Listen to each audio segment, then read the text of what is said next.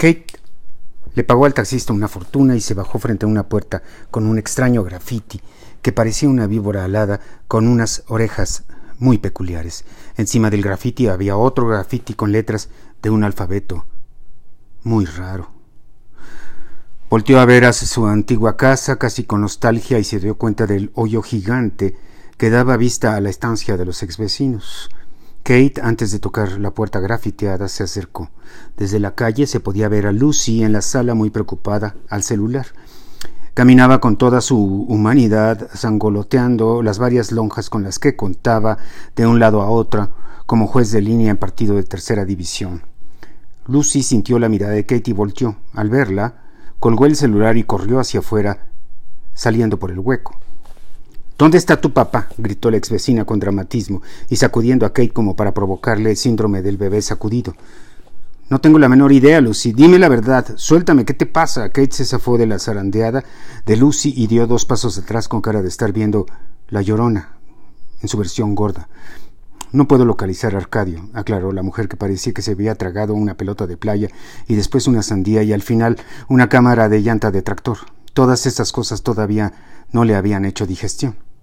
El rostro de Kate ahora decía A. ¿Cómo voy a saber dónde está tu marido? B. ¿Qué tiene que ver mi papá con todo? Y C. Me vale madre. Por lo visto no sabes que tu papá vino, destruyó mi casa y amenazó de muerte a mi marido. Kate se sorprendió, pero su cara reflejaba en ese momento solo el inciso C. Me vale madre.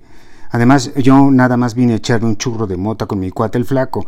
Quiero divertirme, quiero reírme y pasarla bien. No quiero broncas, ni pedos, ni familia, ni nada. Lo siento, es todo lo que alcanzó a decirle Kate a la pelota de playa sin convicción. Kate se dirigió de nuevo a la puerta grafiteada al tiempo que Lucy rodó hacia su casa que no tenía puerta ni ventanas.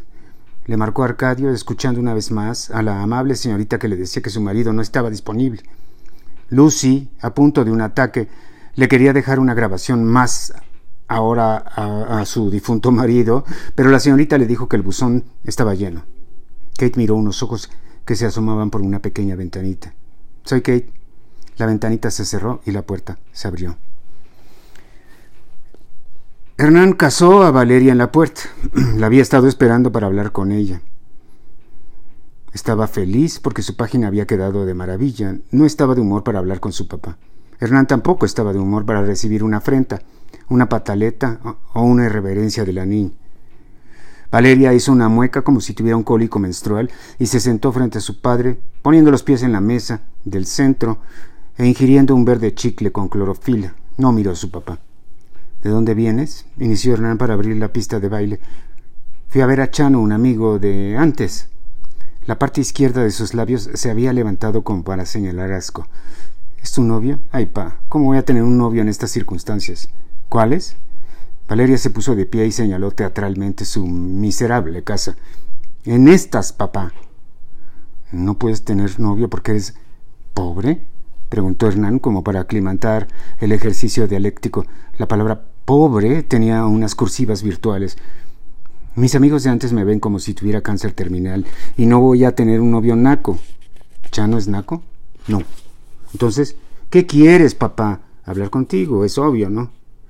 Al fin, después de dieciséis años, te entró lo paternal y quieres hablar conmigo, dijo Valeria con su acostumbrada insolencia. Así es, contestó Hernán con paciencia y energía. Siéntate. Valeria no había escuchado ese tono nunca e hizo un gesto de desconcierto. Por favor, suavizó Hernán. Ella sustrajo todo el saborcito posible del chicle y obedeció. ¿De qué quieres que hablemos? balbuceó la adolescente mirando una telaraña que se estaba haciendo en la lámpara de arriba.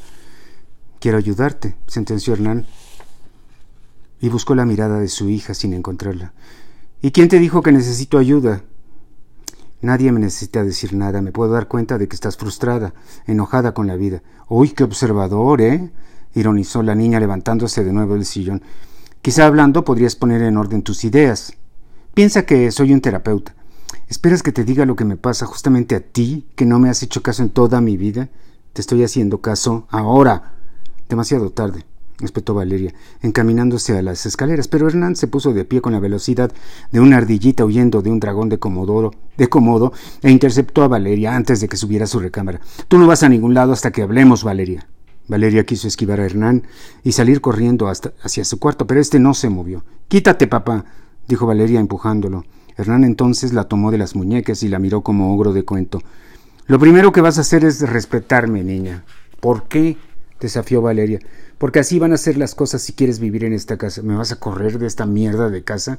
Lo que sea necesario.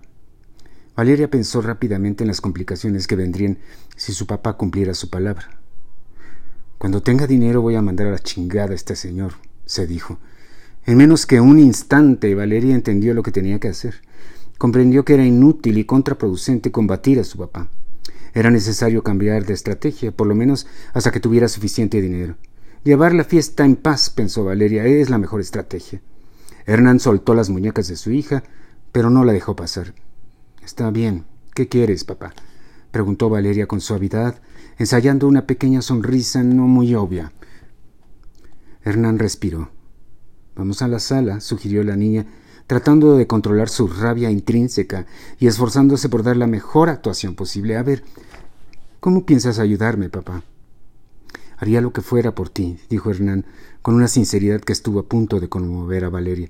He cometido muchos errores, pero ya es tiempo de que haga las cosas como debe de ser. Sé que te abandoné, que nunca me preocupé por, por, entablar una relación contigo, pero eso se acabó. A partir de este momento puedes contar conmigo.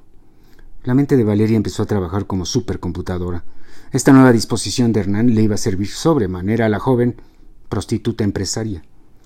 Sé que no va a ser fácil, pero estoy dispuesto a intentarlo. Te quiero, hija, de verdad. Está bien, pa, gracias. Hernán se sorprendió mucho por la sonrisa de Valeria, que se acercó a él y lo abrazó. El exfinanciero sintió que le crecían alas y que volaba al cielo al lado de ángeles, arcángeles y demás socios de la corte celestial. Lloró de felicidad. Ese era maná cayendo, era como ver en las aguas de la vida eterna, como mirar a Dios a los ojos. La casa de Melvalde parecía un edificio en medio de casas de tabicón gris, sin terminar con varillas y techo de lámina. Se como un monumento a, la ostentación y el poder. Tenía balaustradas en todos los pisos, aluminio dorado en sus ventanas, antenas parabólicas en el techo y cortinajes de la realeza francesa del siglo XVIII. Había varias camionetas negras blindadas con tumbaburros y algunos guaruras recargados en estas fumando, chateando, picándose el ombligo o puliendo los espejos de los vehículos. Desde un terreno baldío que estaba enfrente de la residencia El Balde, del Valde, la mujer de negro y Pepe observaron la mansión del zar de la trata de blancas en Ciudad Nezahualcóyotl. Habían pasado por un pomo de Bacardí en una tienda de convivencia y Pepe le estaba entrando durísimo, aunque parecía que el alcohol ya no le hacía nada. Unos arbustos de zacate impedían que los guaruras se dieran cuenta de que la esposa del patrón y el ex ojalatero estaban espiando. La emoción de todo lo que había pasado ese día tenía a Olga al filo del orgasmo,